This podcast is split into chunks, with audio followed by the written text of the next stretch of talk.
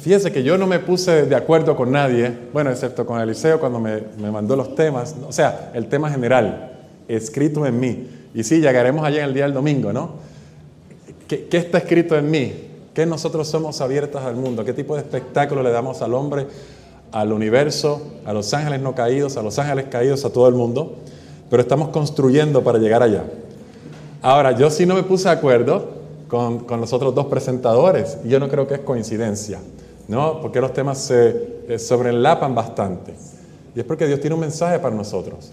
Es porque Él quiere que nosotros entendamos de qué se trata en el momento que estamos viviendo. Él quiere que sepamos lo que somos y a qué fuimos llamados.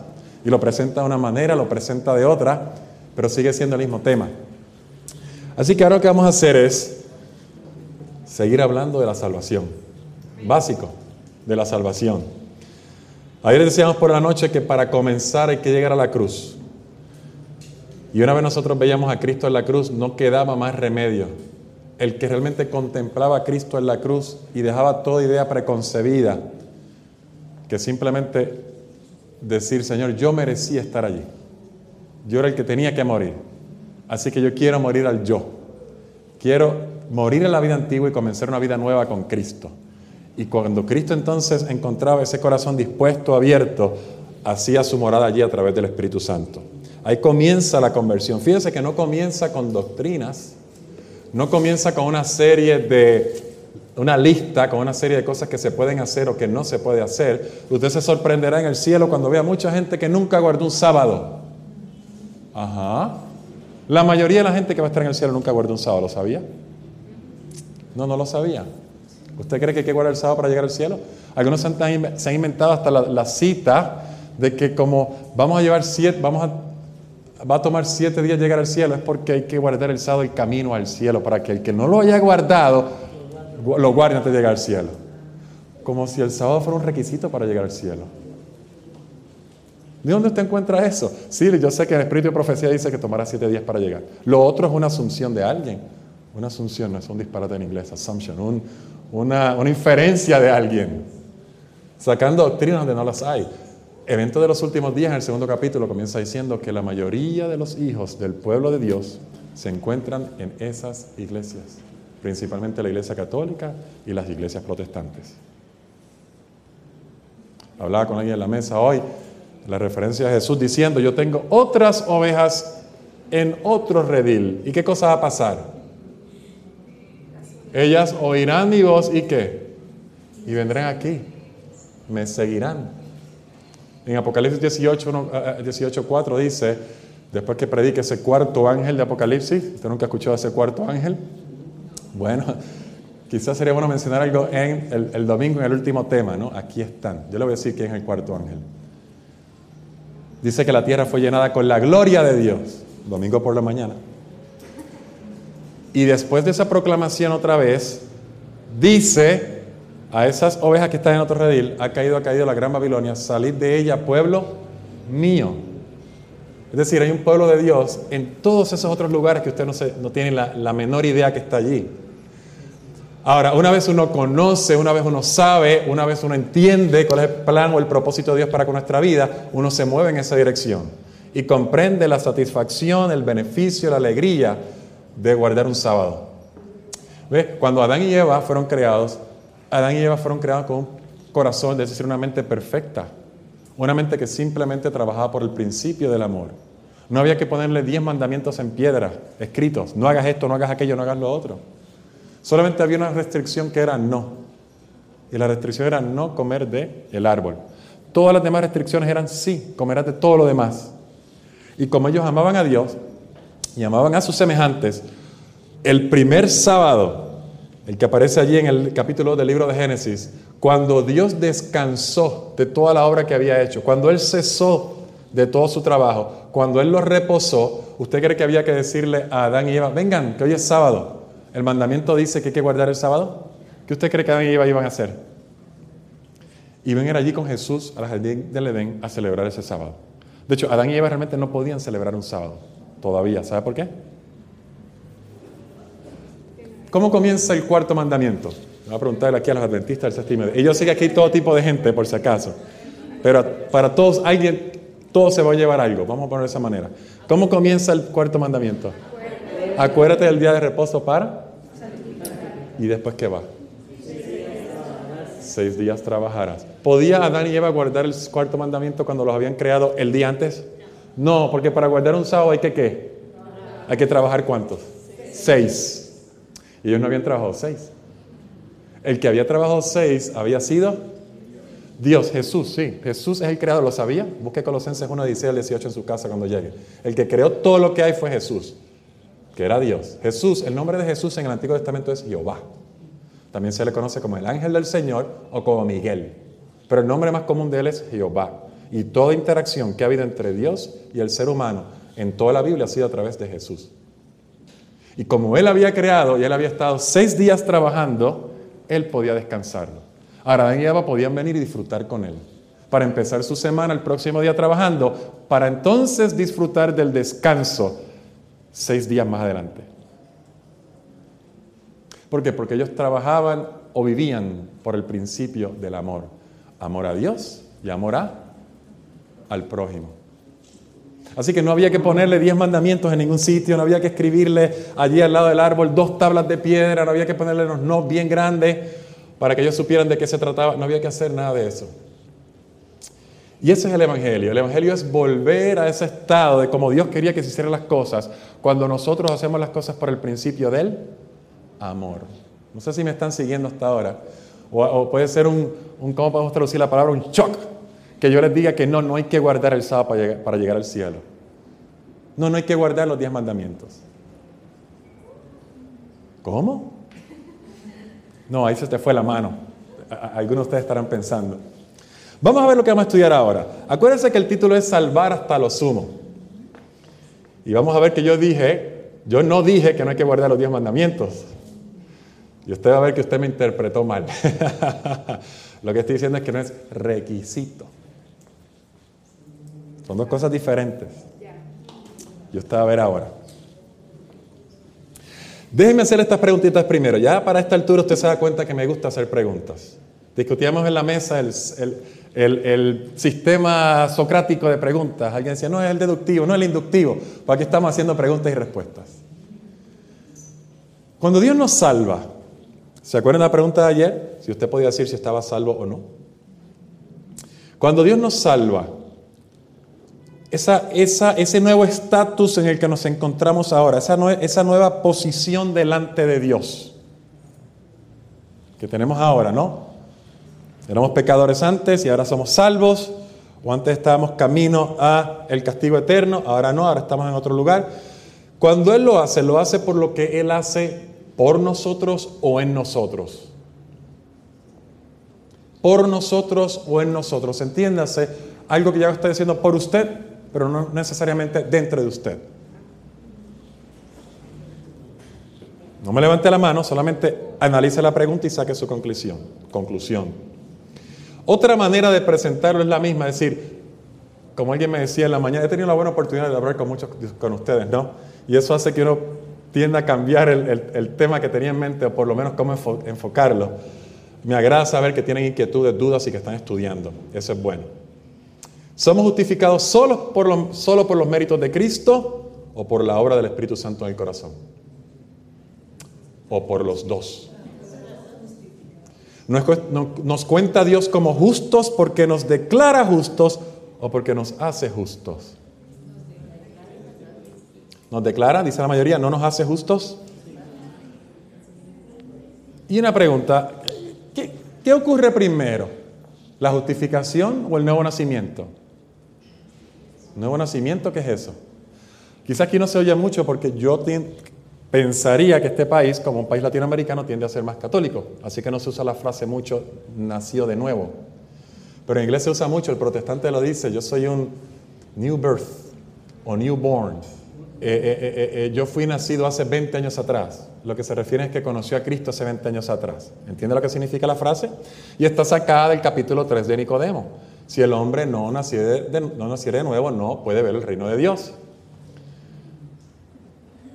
Así que la pregunta es, ¿qué ocurre primero? ¿La justificación o el nuevo nacimiento? Ve, si usted determinó en la, en la segunda pregunta que yo le hice, perdón, tercera pregunta que le hice, que la justificación es algo que ocurre simplemente porque se te declara, entonces tiene que preguntarse qué cosa es el nuevo nacimiento. Y la idea no es ponerme técnico hoy, la idea es que usted lo entienda de tal manera que lo pueda aplicar. Acompáñenme al libro de Romanos, el capítulo 4, versículos 6 y 8. Y estamos empezando ahí, no porque es un pasaje que da definiciones, sino porque es un pasaje muy usado. Muy usado para hablar de este tema. Acuérdense que el tema es salvación hasta lo sumo. Hasta lo sumo. Romanos 4, del 6 al 8. El capítulo 4 de Romanos habla de Abraham como un ejemplo de justificación por la fe. Que Abraham todavía no había hecho nada, no había dado ninguna, eh, eh, ninguna evidencia de que había ocurrido algo, o él no tenía ninguna evidencia de que Dios le iba a dar algo, y él había aceptado la palabra de Dios, había salido de su casa y de su parentela, y ahora se dirigía a un lugar que él no sabía, que él nunca había visto. Y ahora él usa como ejemplo, estoy hablando ahora del apóstol Pablo, a David. A David luego de su pecado, dentro del contexto de la fe de su padre Abraham, luego de su pecado que cometió con Betsabé, lo que él está pidiendo que Dios haga con él. Romanos capítulo 4, versículo 6 al 8. Dice, por eso también David habla de la bienaventuranza del hombre a quien Dios atribuye justicia sin qué, sin obras. La bienaventuranza, ¿alguien tiene otra versión de la Biblia? La felicidad, esa palabra se acerca bastante. Feliz es el que, muy bien, ¿alguien más? La felicidad del hombre, bienaventurado o bendito. Feliz el hombre. A quien Dios reconoce, exacto, atribuye justicia sin obras sin que haya hecho nada, diciendo, bienaventurados aquellos cuyas iniquidades son perdonadas y cuyos pecados son cubiertos. Bienaventurado el hombre a quien el Señor no culpa de pecado. ¿Qué está diciendo el apóstol Pablo aquí? En el contexto del pecado de David. No me levante la mano, pero si yo le preguntara si usted ha hecho algo malo en la vida que usted sabe que tiene el sentimiento de culpa, y usted sabe que no es feliz por eso, ¿no quisiera ser perdonado? ¿No quisiera que alguien resolviera el problema y sacara todo eso de allí? Y el apóstol Pablo dice, sí, tú no tienes que hacer nada para que eso ocurra. No tienes que producir obras para que Dios te perdone. El bienaventurado, el feliz, es aquel a quien Dios le atribuye, o como alguna versión de la Biblia dijo, reconoce que es justo. ¿Qué significa justo? ¿Qué significa justicia? Justicia. En inglés dice, en el capítulo 24 de Palabras de del Gran Maestro, Righteousness is right doing. Si, si, fuéramos a traducirlo textualmente es, justicia es hacer lo, lo que es correcto. En español los traductores le pusieron, justicia es hacer el bien. No, justicia es hacer lo que hacen los justos. Un justo hace justicia y justicia es hacer lo que es correcto, ¿no? Cuando usted va a una corte, usted va a una corte buscando que se le haga justicia, es decir, se le haga, se le toma una decisión correcta. Hubo algo incorrecto, hay que arreglarlo, hay que enderezarlo. Y el apóstol Pablo sigue diciendo, si es bienaventurado, es feliz a quien Dios no culpa de sus iniquidades y a quien el Señor no culpa de pecado. Versículo 8. Ahora, ¿dónde Pablo está sacando esto? Pablo está sacando esto del libro de Salmos. Esto lo escribe David y sí quiero que me acompañe allí, el Salmo 59. Y este salmo es muy, perdón, 51. Y este salmo es muy famoso porque se utiliza mucho para justificar una doctrina que nosotros no creemos como adventistas, que es la doctrina del pecado original. Salmo 51.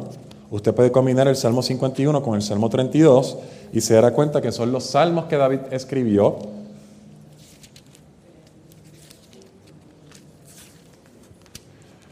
luego que se le llamara la atención a su pecado, luego que el profeta Natán entrara, le hiciera la historia o la parábola de la oveja, y cuando David mismo pronunció sentencia sobre sí, entonces Natán lo señaló y le dijo, tú eres ese hombre, tú eres ese hombre. Y a David no le quedó otra que ir y reconciliarse con Dios, pedir perdón y recibir el perdón que Dios da. Salmo 51, 7. Dice, purifícame con hisopo y seré limpio. Lávame y seré más blanco que la nieve. El versículo 10 dice, crea en mí, oh Dios, un qué? Un corazón limpio y renueva un espíritu recto dentro de mí. Versículo 12, devuélveme el gozo de tu salvación y espíritu noble me sustente. Fíjense que el apóstol Pablo está citando a David y está sacando la parte de que David todavía no había arreglado el problema. Fíjense, todavía tenía mucho que poner en orden. Y las consecuencias de lo que él hizo le arrastró hasta el fin de sus días. Pero él necesitaba, él quería primero el perdón de Dios. Él quería la paz que no tenía. Él quería que alguien le quitara el sentimiento de culpa. Y usted sabe que hoy en día, especialmente aquellos profesionales de la salud, saben, mental, que la mayoría de la gente que va buscando ayuda porque no pueden dormir, porque tienen depresión, porque tienen ansiedad, lo primero que los motiva es el sentimiento de culpa. Claro, ellos no se lo dicen así, no dicen, tengo este sentimiento de culpa, ayúdeme. No, lo que le dicen es, tengo este dolor de cabeza. No se me va la sensación que tengo en las manos y los pies. O no he podido dormir las últimas noches. Por los últimos años, consistentemente, los medicamentos más vendidos son los medicamentos que tienen que ver con la ansiedad, los ansiolíticos. Porque el mundo trata de buscar paz y tranquilidad de la manera que sea, siempre y cuando no tenga que cambiar su estilo de vida. Siendo el estilo de vida lo que lo llevó allí, lo que hace que ahora tenga ese sentimiento de culpa. Y David lo sabe. Pero David sabe que necesita el perdón, pero que el perdón es más que simplemente el perdón del pecado. No hay problema como si no hubieras pecado, yo te voy a dar algo más. Mira lo que David está preguntando, que él sabe que está a su disposición. Purifícame con qué? Con hisopo y seré como. Lávame y seré qué? Más blanco que la nieve. Crea en mí. ¿Sabes esa palabrita que está allí? Crea. Esa es la misma palabra que aparece en Génesis 1. En el principio creó Dios. Es decir, crear de la nada, donde no hay. Yo no puedo proveerlo, yo no lo puedo crear por más esfuerzos que yo ponga, por más disciplinado que yo sea, por más fuerza de voluntad que yo tenga, eso es un trabajo que solamente lo puedes hacer tú. Crear un corazón nuevo significa crear una mente nueva. Porque, ¿qué pasaría, le pregunto yo a usted, si David es perdonado, no hay problema, es como si no hubieras hecho nada? Y llega la próxima época del año, cuando sale todo el mundo a la guerra, dice, como dice el libro de Crónicas, cuando los reyes salen a la guerra, y David vuelve a salir al patio de su casa y vuelve a ver otra mujer bañándose. ¿Qué va a ocurrir? Solamente fue perdonado. Y su mente tiene la misma manera de pensar que tenía antes. David va a terminar haciendo lo mismo que había hecho antes. David sabía que esa no era receta suficiente para salir del problema. Y ahora dice, no, no, yo necesito algo más. Yo necesito que tú crees en mí un corazón nuevo. Corazón en la mente, pero en la Biblia significa qué? mente. Crea una mente nueva en mí. ¿Se acuerdan de la charla esta mañana aquí de la contracultura en el devocional? El pastor Ryan, el versículo de Romanos capítulo 12, que no te conformes a este, a este mundo, sino sed, ¿qué cosa? Transformados mediante la renovación de qué cosa? Del entendimiento, de la mente. De la mente. Si no hay una renovación de la mente, si no hay una transformación del entendimiento, Simplemente lo que hay es un Dios que solamente puede perdonar y no puede hacer nada más que eso. Si es cierto, es cierto que David no podía hacer nada para obtener ese perdón. Dios no puso a David en probatoria. ¿Sabe lo que es una probatoria? Mira, vamos a hacer lo siguiente. Eso es lo que muchos de nosotros hacemos. Esta oración Dios no la va a contestar. Yo sé que no, porque es que yo no me he portado bien. Si yo le pido al Señor esto, Él no me va a bendecir, porque es que yo sé que yo no estoy haciendo las cosas bien. Déjame unas cuantas semanas estudiar mi Biblia, déjame orar más frecuentemente, déjame ir a la iglesia y no faltar por los próximos eh, eh, eh, sábados, o déjame ir a GYC para que Él me vea allí, y entonces Él me va a contestar la oración. Porque yo me porté bien. Y pretendemos pensar que Dios está diciendo, oh, sí, sí, eso es lo que estás esperando. Sí, sí, te estás portando bien, ahora, ahora sí te mereces el perdón, ahora sí te mereces que, que escuche tu oración. Dios no funciona así. Ahora, hay cosas, debo decir, para que nadie piense que puede seguir viviendo la vida que lleve, que Dios le va a contestar sus oraciones. Hay unos requisitos y condiciones que usted tiene que cumplir. Pero el perdón que Dios ofrece, la renovación del entendimiento y vivir en su vida no está basado en la conducta que usted tenga, sino en la recepción del Espíritu Santo que usted haga ahora. Usted no está en probatorio, usted lo puede pedir ahora mismo y Él viene y vive en usted y entonces produce esas obras. Y fíjese otro interesante del pasaje, es que David reconoce que mientras él estaba viviendo esa vida doble, ¿cuál era la vida doble? Yo soy el rey, yo hago las cosas bien, nadie se tiene que enterar, vamos a traer a Urias y Tita aquí, vamos a hacer que él vaya a su casa, vamos a aparentar que ese hijo no es mío, que ese hijo es de él. Él no tenía salvación. Fíjese que él dice, devuélveme el gozo de qué? De tu salvación. Y usted, puede decir, bueno, él lo que está diciendo es que no tenía el gozo de la salvación. Le voy a preguntar otra vez, ¿Usted puede tener salvación en Cristo Jesús y no tener el gozo de la salvación? Eso es imposible. Dice el Ministerio de Curación que saberse salvo es medicina para los nervios. Ese es el capítulo de la cura mental. Saberse salvo es lejos, dice así, lejos de ser la razón de las enfermedades. La religión de Cristo, no cualquier religión, la religión de Cristo es el remedio para el alma saberse salvo es medicina para los nervios.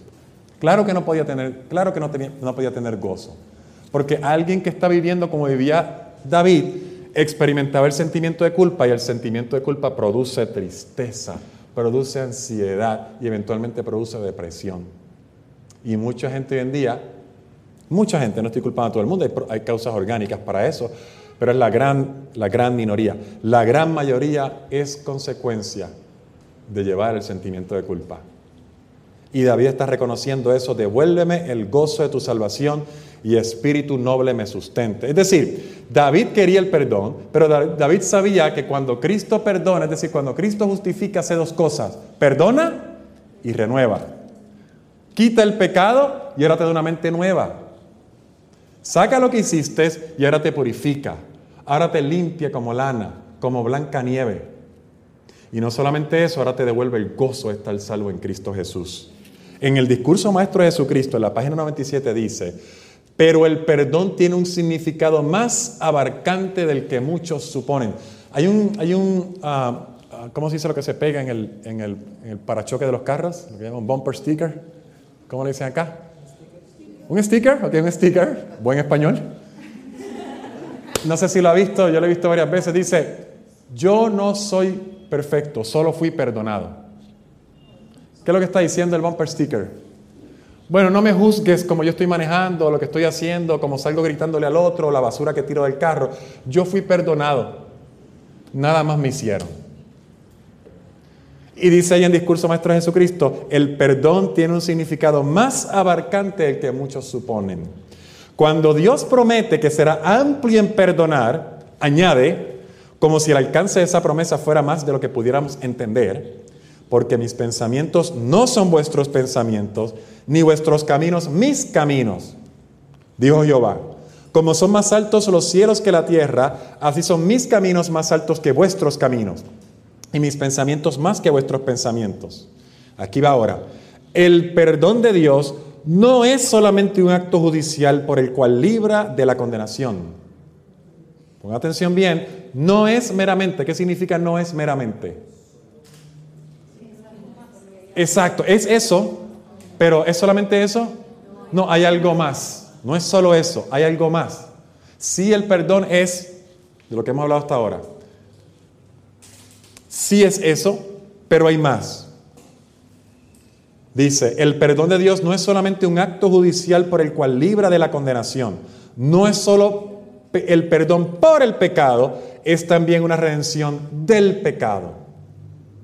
No es solo perdón por el pecado, sino también redención. La palabra original del inglés es reclaiming, es clamarte, sacarte de allí.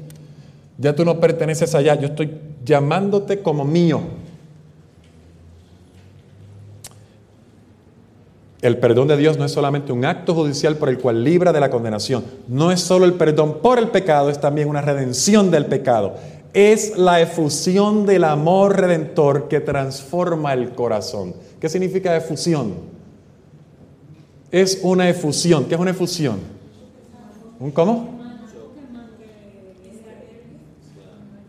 Empieza a Marta haciendo así con la mano. Usted sabe estas bebidas calientes que usted pone una taza de agua caliente y ahora pone una cosa, algunos le llaman té, ¿no? Pero el té es el nombre propio de una bebida. Pero le pone un saquito allí con unas plantitas adentro. ¿Una qué? Infusión. Bueno, ese nombre estaba al puesto porque in significa hacia adentro, e hacia afuera. Es una efusión. Sale, emana. Usted pone eso allí y empieza a, a difundirse hacia afuera, a salir la sustancia, el sabor y lo que usted quiere de esa bebida caliente que se va a tomar. Y ahora dice, lo que yo te estoy dando a ti, sí es perdón, pero es más que eso, es la efusión de mi amor que voy a poner en tu corazón. Yo voy a crear una mente nueva en ti, voy a poner allí mis principios, voy a poner allí mi mente, vas a ser transformado y ahora tú no vas a ser la misma persona que eras antes. Ese es el tipo de justicia que Dios da, ese es el tipo de perdón. David, ahora está hablando de este pasaje, David tenía el verdadero concepto del perdón cuando oró. Crea en mí, oh Dios, un corazón limpio y renueva un espíritu recto dentro de mí. Y también dijo, cuando está alejado del oriente y del occidente, hizo alejar de nosotros nuestras rebeliones. David sabía que sí, sacar mis pecados, perdonarlos era parte, pero hacerlos nuevos también es parte del proceso de la justificación. Así que de entrada ya vemos una cosa, y esta quizás es la parte técnica. Muchos enseñan que cuando nosotros vamos a Cristo, Cristo nos justifica, nos perdona. Y que justificación es perdón. Y ahora, y eso lo hace Cristo solamente, yo no tengo nada que hacer allí.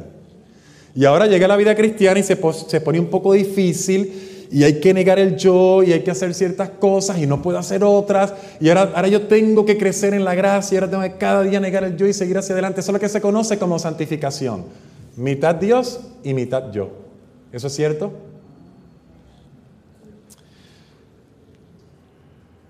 Si ya vimos que la justificación comprende más que simplemente el perdón y que cuando somos justificados se nos da la efusión de ese amor, entonces lo que Dios hace en el proceso de justificación no es algo donde simplemente me perdona y se quedó allí y ahora yo tengo que arreglármela o por mí solo o hacer la mitad del trabajo yo. Ser perdonados en la forma en que Cristo perdona es no solamente ser perdonados, sino ser renovados en el espíritu de nuestra mente. El Señor dice, este mensaje selecto tomo 3, la página 216. El Señor dice, te daré un corazón nuevo. La imagen de Cristo debe ser estampada en la mente misma, en el corazón y en el alma. Es decir, en la parte mental y en la parte espiritual. En el Nuevo Testamento la palabra alma y espíritu tienen otras connotaciones también. El apóstol dice, mas nosotros tenemos la mente de Cristo. Eso está en 1 Corintios 2.16. Sin el proceso transformador que puede venir solo por medio del poder divino, las tendencias originales a pecar permanecen en el corazón con toda su fuerza para forjar nuevas cadenas. Es decir, cuando nosotros, bueno, cuando nacemos, todo aquel que llega a este mundo ya tiene de sus padres ciertas tendencias que simplemente las heredó. Usted sabe que es muy común, o la probabilidad es mucho más grande, que una persona que, sea alcohólica tenga hijos que sean alcohólicos, aunque esa persona nunca esté con sus hijos. Es decir, el niño nació, nunca vio a su padre o, o se lo quitaron a la madre, lo adoptaron, aún así ese niño tiene más riesgo de ser alcohólico, simplemente porque sus padres lo eran. Eso él lo heredó. Él no tiene la culpa de eso. Yo, me, yo uso este ejemplo donde quiera que voy porque a mí me, chocó mucho. Yo me acuerdo que yo estaba en la escuela de medicina, eh, me tocó en pediatría estar en el nursery y nació, nació este bebita, era una, era niña, ¿no? Nació esta pequeña bebé y lo tenían allí aparte. Yo estaba haciendo, aprendiendo cómo se hacen los exámenes de los niños que acaban de nacer y todo lo demás. Y empieza esta niña que está aparte de una incubadora a llorar y a, llorar y a llorar. Y yo pregunto, ¿qué pasa a ella? ¿Qué le pasa a ella? Bueno, es que ella está en desintoxicación. ¿Y cómo así? Es que durante el par, durante el embarazo, la madre usaba drogas, me parece que era heroína, y el niño o la niña ya había venido adicta a la heroína. Así cuando la niña nació, literalmente la niña es una drogadicta. Ella nunca ha usado droga en su vida, o por lo menos voluntariamente. Sin embargo, eso estaba en su, sistema. Y habría que darle ciertos medicamentos para mantenerla controlada y que al efecto del no tener el medicamento que ella está acostumbrada, es decir, la droga, no le hiciera efecto y hasta podría matarla. Y no tiene la culpa de eso. Sin embargo, era una drogadicta. Ya tenía ya tendencias que había heredado y esa niña, biológicamente hablando, usted va, le hace un examen de su cerebro, quizás tendría que matarla, ¿no? Rompe el cerebro en pequeños cantitos chiquitos, lo mira bajo el microscopio, le hacen alguna evaluación molecular y celular y se da cuenta que tendría más receptores para la, perdón, menos receptores de lo, de lo usual para los opioides. Porque nacemos con tendencias, ya sea porque nuestros padres la pusieron ahí, nuestros abuelos, o simplemente por el mal uso que ellos le dieron a sus cuerpos. Dice, las tendencias originales a pecar permanecen en el corazón con toda su fuerza para forjar nuevas cadenas, para imponer una esclavitud que nunca podrá ser quebrantada por el poder humano. Es decir, si Cristo solamente te perdonara y no hiciera nada más, todavía tú serías un qué, con lo que yo acabo de leer ahora mismo. ¿Un qué? un esclavo. No sé si me están siguiendo, una sola persona me contestó. Porque ¿quién es el que usa cadenas? ¿O a quién se le ponen cadenas? A esclavos, a presos, a personas que están en las prisiones. Y si Cristo solamente perdonara y te dejara allí, todavía tú fueras el mismo esclavo del mismo pecado que te llevó al estilo de vida que tienes. Ya sea porque tú lo adquiriste con tu propia vida, cayendo y recayendo en lo mismo, o ya sea porque lo heredaste. Es decir, tienes esa tendencia y eventualmente caes en él. Pero los hombres nunca podrán entrar en el cielo con sus viejos gustos, inclinaciones, ídolos, ideas y teorías. Pero no se llega hacia el cielo. Señor, perdóname que estoy. Ok, perdonado, vente. ¿Así que trabaja? No, es imposible, dice ella. Jamás podría llegar al cielo así. Déjame hacerte esta pregunta. Digamos que a mí me guste, no sé, porque no quiero ofender a nadie, algo, que, algo que, que me imagino yo aquí nadie come. ¿Alguien come aquí serpientes? No, ¿verdad? Sí, hay un país chino, un país africano, puede ser que alguien levante. Sí, me gustan, salteaditas al horno y, perdón, al sartén y, en, en pimienta y cebolla. Digamos que yo ya he desarrollado el gusto de comer serpientes. Y yo reconozca que soy un pecador por otras cosas. Y vaya a Cristo y le diga a Cristo, perdóname, límpiame. Bueno, no límpiame, simplemente perdóname, ¿no? Eso es lo que quiero decir. Perdóname. Y dice, no hay problema, estás perdonado. Y yo siga con mi estilo de vida. Y yo llegué al cielo. Y ahora estoy en el cielo la compañía de los ángeles, de todos los salvos, de quizás gente de otros mundos no caídos. Y ahora estoy allí y me encuentro con esa mesa larga y gigante del gran banquete de la fiesta de bodas que se hará en el cielo, de la recepción de bodas. Y cuando yo voy a comer estoy buscando lo que más me gusta a mí. Y empiezo a buscar en esa mesa y sigo buscando, yo no sé cuánto, cuán larga será la mesa, ¿no? Pero sigo caminando y caminando y no veo lo que me gusta a mí. Lo que veo son, no sé, papas al horno, comida vegan, vegetariana, frutas, y no está aquello que yo he desarrollado el gusto, que es el gusto a comer serpientes. ¿Usted cree que yo voy a disfrutar de aquella comida en el cielo? ¿Usted cree que aquella persona que está buscando estimularse constantemente, algún estupefaciente o droga o alcohol, va a encontrar gusto en llegar al cielo? ¿Usted va a creer que aquella persona que lo que le gusta es las atracciones sexuales o mundanales o la novela o la película va a llegar al cielo para disfrutar lo que hay allí? No es imposible. El cielo va a ser una tortura para usted. Así que con esos gustos e inclinaciones así, no es que Dios no lo quiera salvar, es que usted no va a querer llegar al cielo así. Tiene que haber algo que ocurra antes, tiene que haber algún proceso transformador para que cuando usted llegue al cielo usted disfrute de estar en el cielo. El cielo no sería un lugar de gozo para ellos, pues todas las cosas contrariarían sus gustos. Usted llegaría allí y dijera, óigame, qué mesa más larga, qué mucha comida, aquí no hay nada que me guste a mí porque usted está acostumbrado a comer, lo que sus gustos aquí determinan es bueno para usted. Dice aquí, y se opondrían dolorosamente a los rasgos naturales y cultivados de su carácter. ¿Qué son los rasgos naturales y cultivados? Lo que acabamos de hablar, naturales son los que su papá y su mamá le dio. Si usted le ve una célula, el ADN que usted tiene es la mitad de su papá, bueno, no es la mitad, es como el cuarenta y tanto por ciento de su papá y el 51, 52 de su mamá, ¿lo sabía? Su mamá le da más información que la que su papá le da, por una cosa que se llama el DNA, o, o debo decir en español, ADN mitocondrial. Así que todo el mundo puede trazar la misma madre, que es, que es la esposa de Noé, ¿sabía eso? Perdón, perdón, perdón, perdón. Todo el mundo puede trazar su propio padre, el último padre que sería Noé, Pero todo el mundo, usted dividiría la humanidad entre tres madres, que serían las tres esposas de los hijos de Noé. Y de hecho, si usted va a la ciencia secular y atea, se da cuenta que ellos dicen que hubieron tres madres diferentes, una en Europa, una en África y una en Asia. Es un disparate, pero se acercan bastante. Y lo que sí hubo fueron tres mujeres con tres DNAs mitocondriales diferentes. Bueno, si usted no entiende lo que estoy diciendo, yo le puedo explicar un poquito más, quizás con una pizarra más, más adelante. Pero aquí está el detalle, que usted no puede hacer nada, es una ley de la genética. Eso se lo dio su papá y su mamá. Y quizás si su papá tenía un temperamento un poco impaciente y un poco descontrolado, muy probable usted también tenga un No, no estoy mirando a nadie, yo no conozco a nadie aquí, ¿ok? Yo no conozco a su papá, yo conocí al mío. Usted también va a tener un carácter o la tendencia a tener, a tener un carácter impaciente e incontrolado, natural. Y ahora viene lo cultivado. Y para que usted no le eche la culpa a su papá y a su mamá, la mayoría de las cosas que usted tiene y sus inclinaciones no son naturales, son cultivadas de usted mismo porque usted ha residido y caído y vuelto a caer y ha desarrollado un gusto que va de 10, 15, 30, 40, 50, 60 años haciendo lo mismo. Y se crean unos, se crean unos surcos. Se crean unos surcos. Ajá.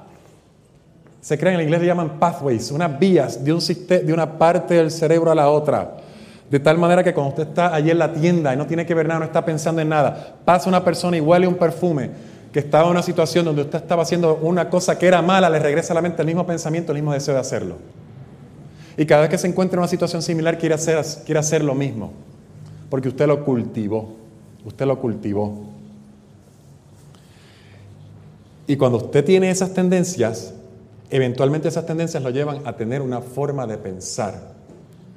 Esa forma de pensar es lo que se constituye como su autoconversación, lo que usted se dice a sí mismo. No sé con quién estaba hablando también en la mañana o ayer, me parece que era el librito de, de, William Bacchus, Telling Yourself the Truth, diciéndote a ti mismo la verdad, creo que era contigo, no estoy seguro, ¿no? Bueno, yo he hablado con unos cuantos acá, de que usted, si no está, si no está envuelto en una actividad o no está, debo decir, activamente leyendo o escuchando o analizando algo, su cerebro, su mente no está apagada, está hablando constantemente con usted mismo y usted está diciendo algo a sí mismo. Y es inevitable hacerlo. De hecho, yo le lanzo un reto, bueno, no, porque entonces no me pone atención a mí, que usted trate de no pensar en nada, quedar la mente en blanco. ¿Se acuerda la, la parábola o la ilustración? Trate de pensar, de no pensar en el elefante rosita o color rosado. ¿Ha escuchado eso? Trata de no pensar en elefante rosado. Ya tiene un elefante rosado en la mente. ¿Y cómo se lo saca ahora? Exacto. Ahora usted tiene que ah, poner su mente de manera activa en otra cosa, de tal manera que usted no piense en el famoso elefante rosado. Y esa autoconversación de lo que usted se dice constantemente a sí mismo determinarán sus pensamientos. Esos pensamientos se convierten, decía Jesús, que lo que de la abundancia del corazón, es decir, de lo que en la mente habla, la boca, eso se convierte en sus palabras. Y la suma de esas palabras y pensamientos eventualmente lleva a la acción. Y una acción repetida muchas veces se convierte en un hábito. Y la suma de todos sus hábitos es el carácter. ¿Se, da cuenta? Porque no hay manera de llegar al cielo con ese tipo de carácter, porque usted no va a tener ni los pensamientos, ni las acciones, ni las palabras, ni los buenos hábitos para disfrutar el cielo. Por eso la justificación que Dios da tiene que ser algo más grande que simplemente el perdón no te puede dejar allí. No te puede dejar allí. Y hay otro aspecto al cual nos vamos a dedicar ahora.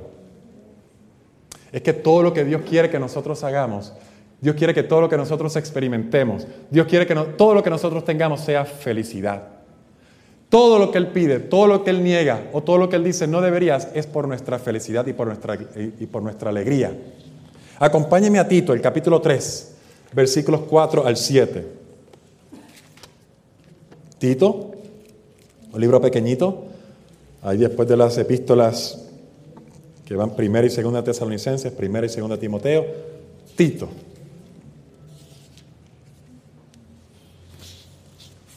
Capítulo 4, un poquito antes de Hebreos, va Filemón, luego va Tito. Capítulo 3, versículos 4 al 7. Dice,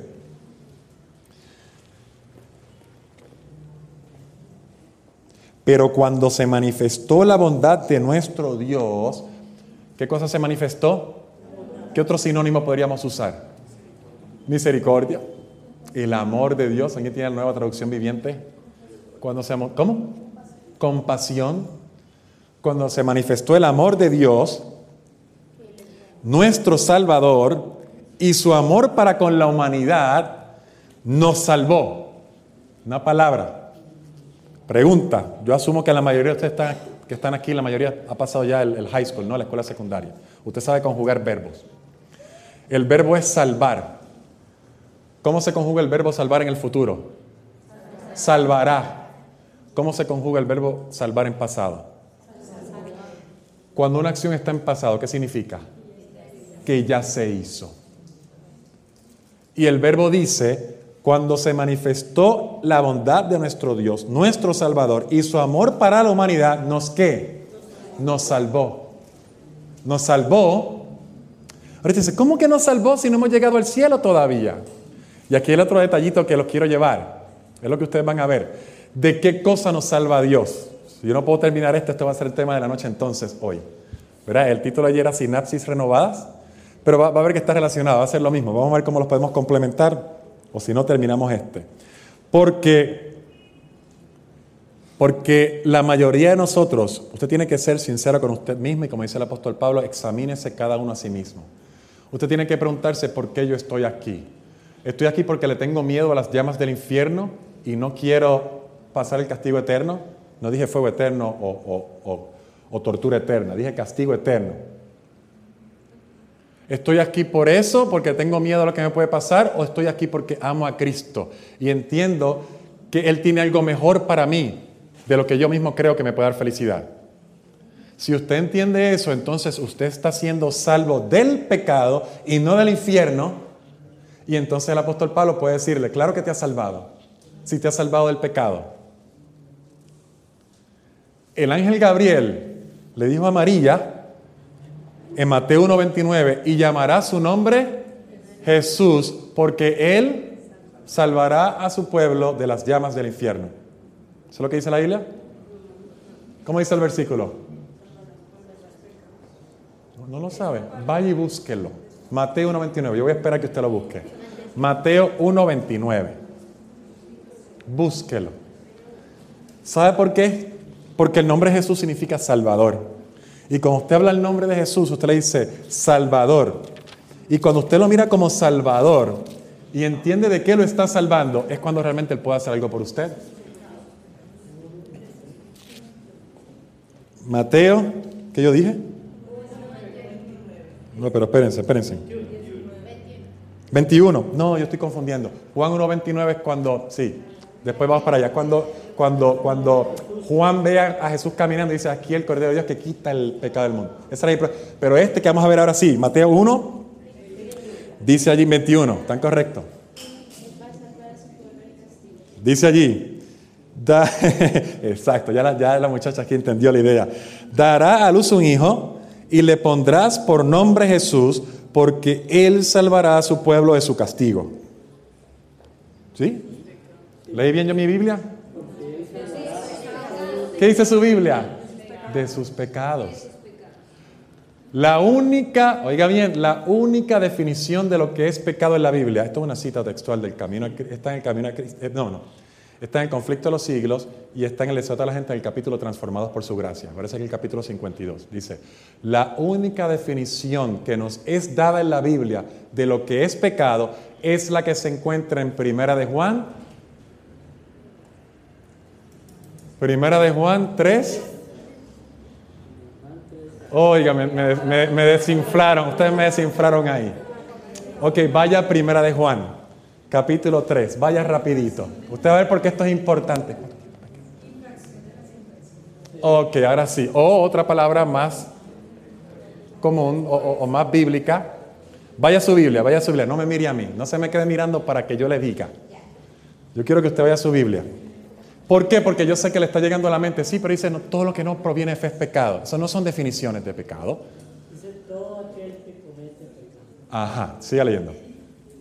Todo aquel que comete leyado. La ley, pues el pecado es infracción de la ley. Infracción o transgresión de la ley. Y esa es la única definición que nos es dada en la Biblia de lo que es pecado. Fíjese que pecado no es nacer en este mundo.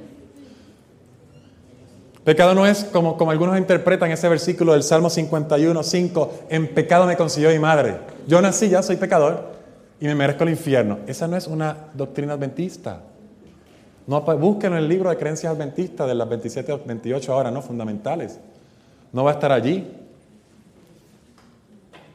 Para usted ser culpable necesita transgredir la ley de Dios sabiendo que le está transgrediendo. Porque saber hacer lo bueno y no hacerlo es pecado. Eso, es una aplicación de la definición, pero no es la definición. La definición es pecado es transgresión de la ley de Dios. Ahora vuelvo otra vez. Mateo 1.21. Y llamará su nombre Jesús. Ya usted sabe lo que es pecado. Ahora yo quiero que usted me dé la definición al versículo. Y llamará, su, tengo los camarógrafos locos, verá, moviéndome de lado a lado. Y llamará su nombre Jesús. Me puedo mover, ¿verdad? Soy un poco eléctrico, tengo mucha epinefrina. Y llamará su nombre Jesús porque él salvará a su pueblo de qué? ¿Qué cosa es pecado? Y llamará su nombre Jesús porque él salvará a su pueblo de qué? De transgredir la ley de Dios.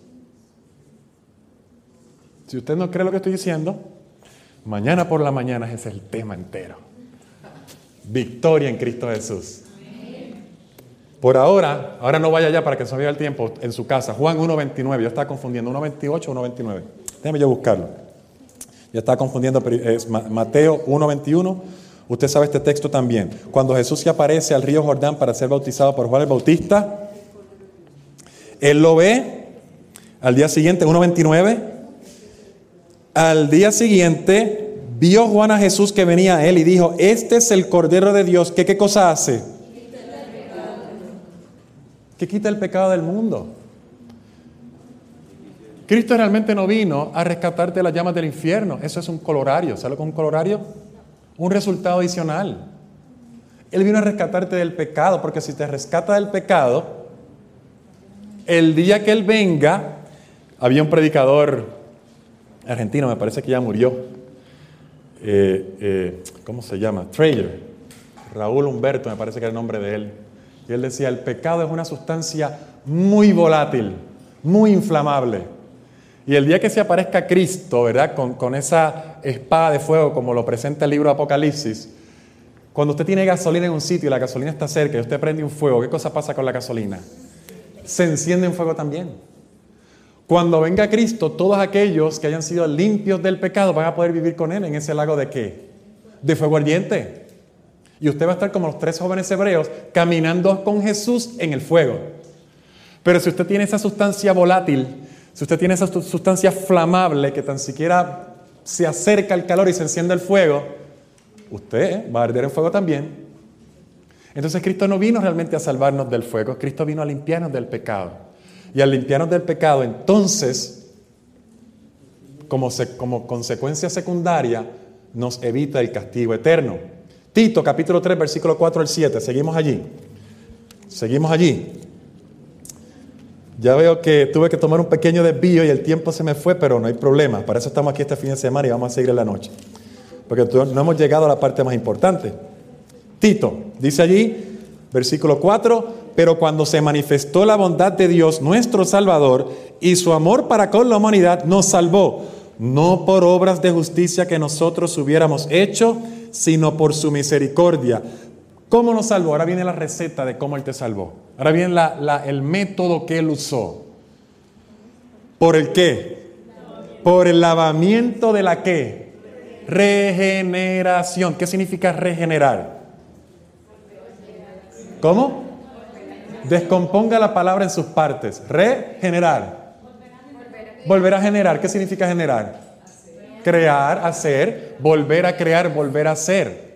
La manera como Dios nos salvó, dice el apóstol Pablo, porque ya está en el pasado, usted me dijo, es regenerando, recreando, volviendo a ser. Nos salvó por el lavamiento de la regeneración y por qué cosa más? Por la renovación del Espíritu Santo. Hay muchos hoy en día que tratan de enseñar que la primera parte que ocurre en la justificación es simplemente un perdón y el Espíritu Santo no tiene que ver nada en eso. No tiene que ver nada, tú estás, tú estás salvo ya. El Espíritu Santo realmente viene después para ayudarte con tus problemas, para, para ser mejor testigo de lo que Dios hizo por ti, para quizás usar los dones del Espíritu y algunos van más allá y dicen hay que hablar en lenguas y hay que tirarse por el suelo, o por debajo de los asientos y todo lo demás. Para eso es el Espíritu Santo. Pero la salvación no, la salvación es simplemente el perdón cuando tú vienes a Cristo. Pablo dice, no, no Señor. La manera como Cristo nos salva es por el lavado regenerador.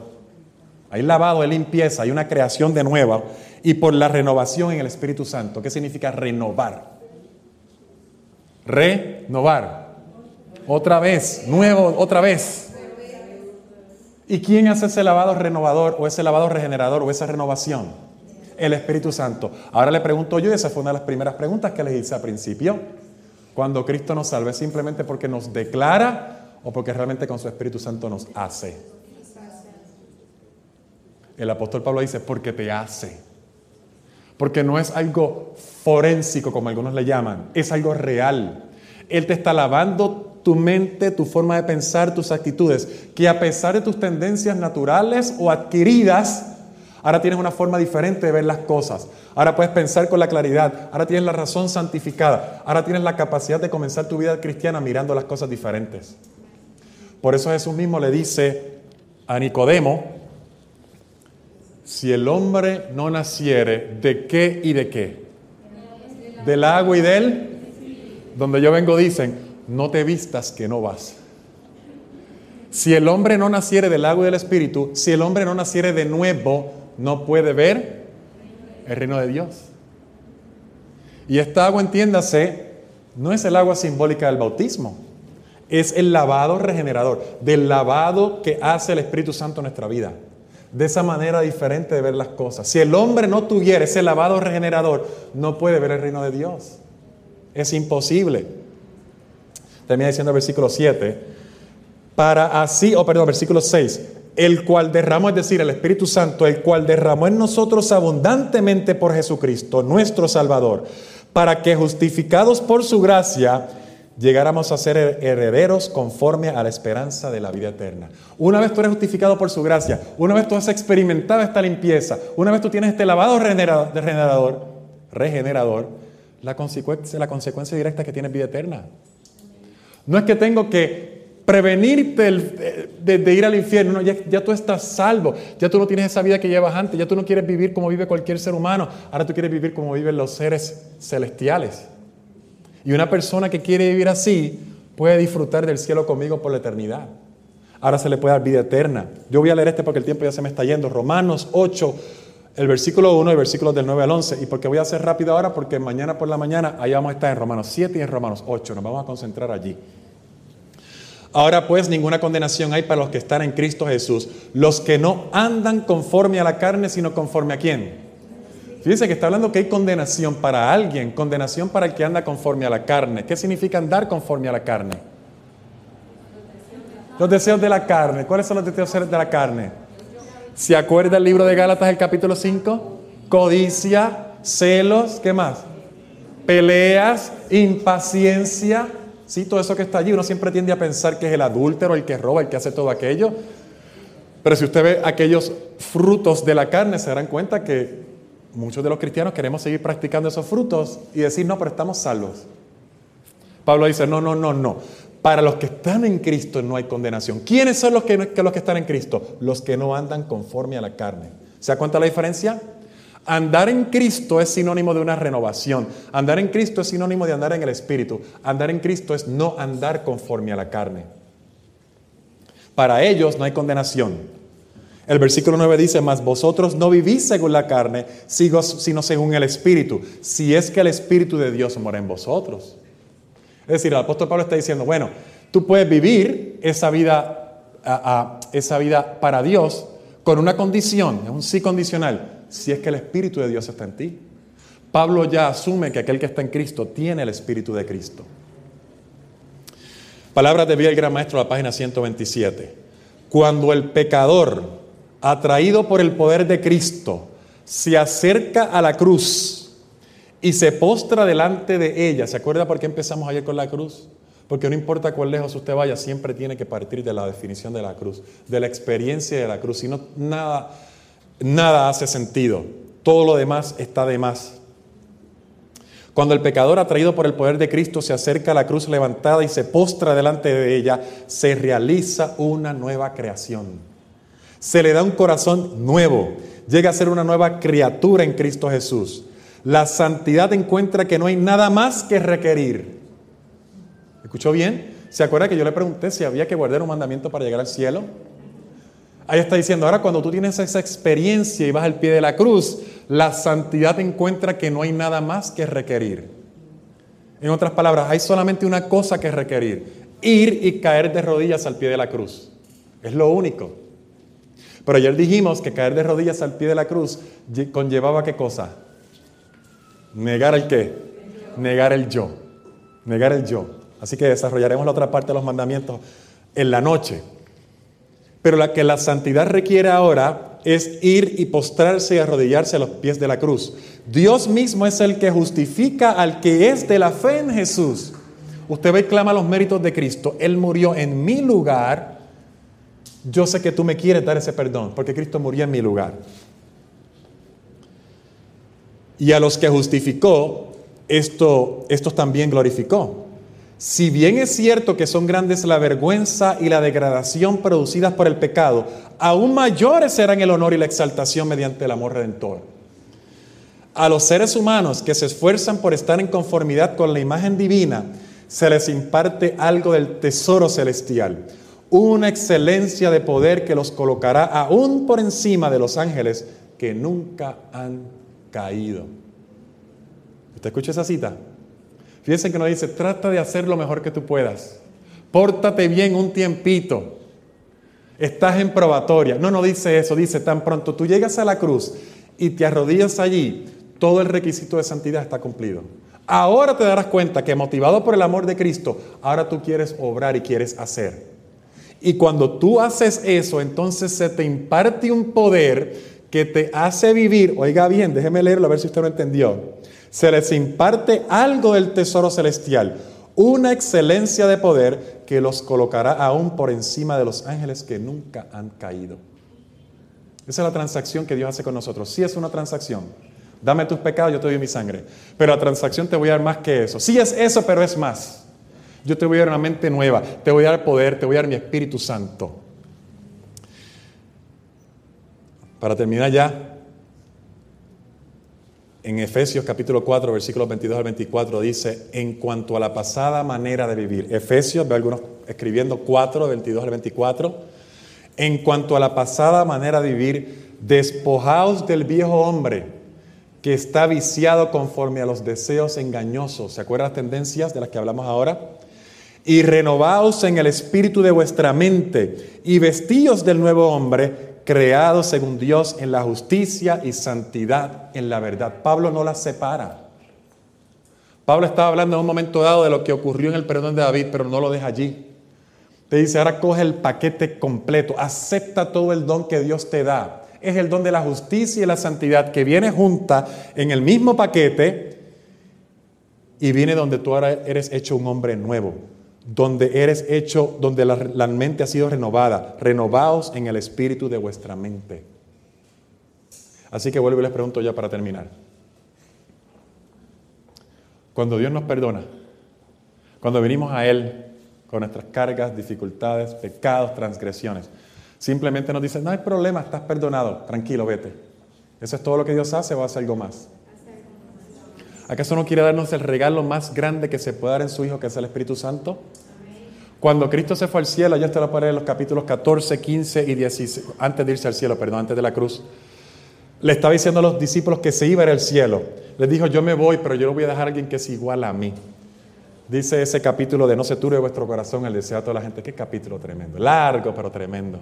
Dice, el regalo que yo les voy a dar es mejor que si yo me quedara aquí con ustedes. La mayoría de nosotros pensamos, a mí me ha pasado, no sé si usted, si Cristo estuviera aquí conmigo, si yo pudiera verlo como Pablo, perdón, Pablo no lo vio, Juan, Pedro lo vieron, qué diferente sería.